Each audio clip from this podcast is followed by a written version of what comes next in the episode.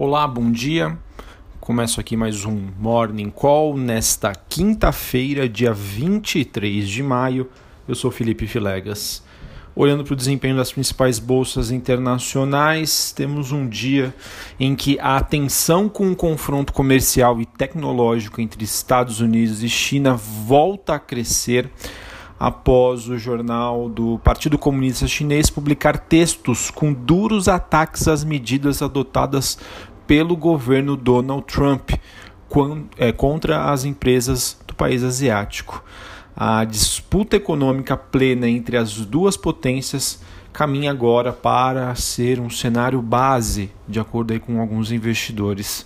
Como consequência disso, o S&P futuro já aponta para uma queda das bolsas em Nova York, ao mesmo tempo que as bolsas na Europa caem mais de 1%, e moedas emergentes eh, e commodities recuam com a aversão ao risco. O petróleo que tem a sua terceira baixa, voltando para casa dos 60 dólares o barril, também pressionado pela alta dos estoques americanos.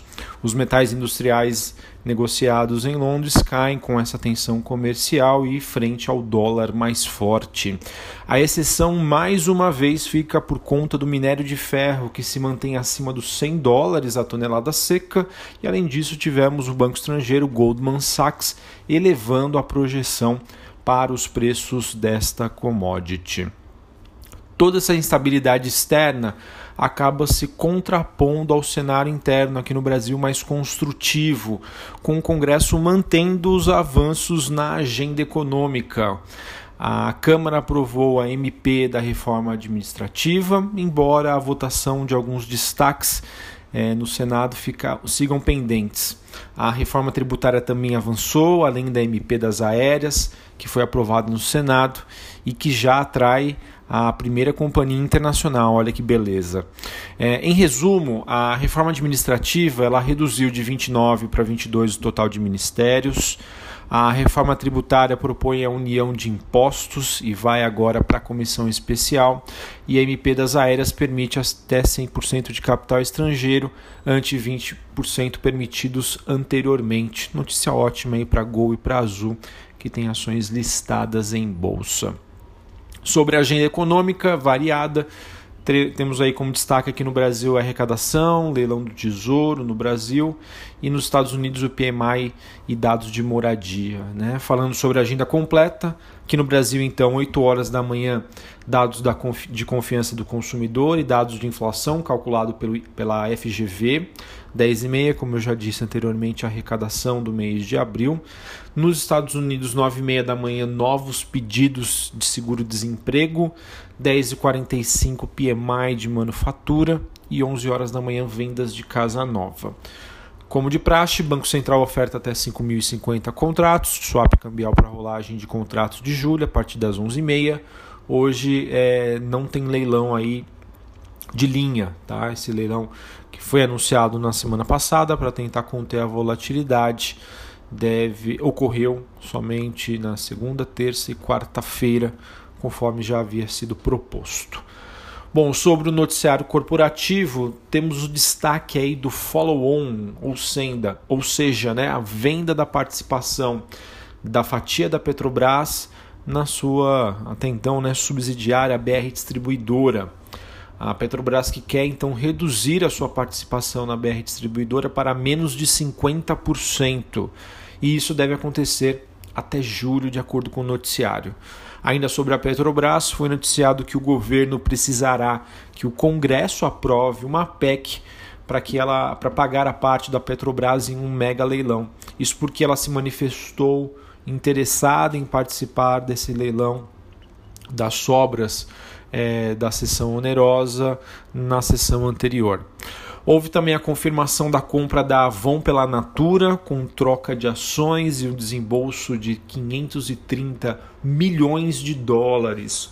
Sendo assim, a Natura acaba se tornando a quarta empresa em ranking global desse setor aí que envolve cosméticos e produtos de beleza. Olha que bacana.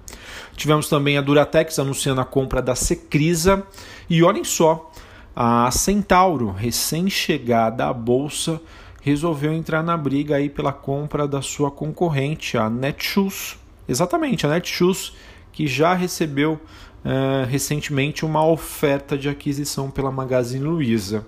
E aí, quem será que ganha essa briga aí? Centauro ou Magazine Luiza?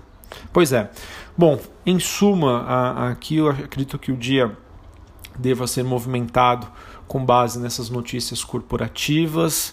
É, e apesar do, do cenário externo um pouco mais conturbado, é bem evidente aí que a agenda no Congresso aí foi muito positiva, tá? Tanto para a parte econômica, principalmente, mostrando aí o empenho dos nossos congressistas, né, dos nossos deputados, uh, em seguir aí com uma agenda tão agitada.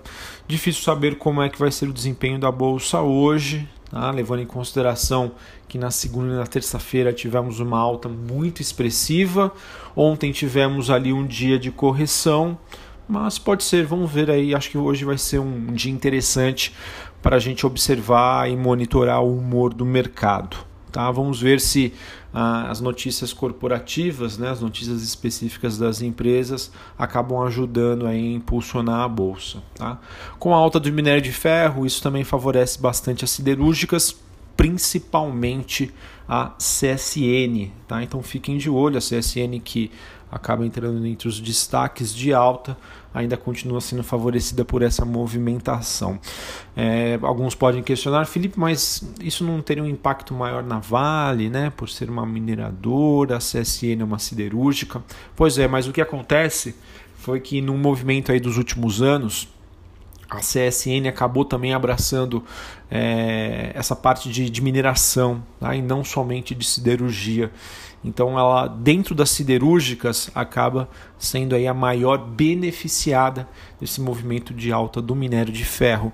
E a Vale que continua pressionada por conta aí da, das possibilidades né, do noticiário envolvendo uh, o estouro de uma nova barragem em Minas. Então, sobre é, como fica ruim essa questão do risco de imagem da Vale, o investidor hoje tem optado por é, se posicionar em CSN.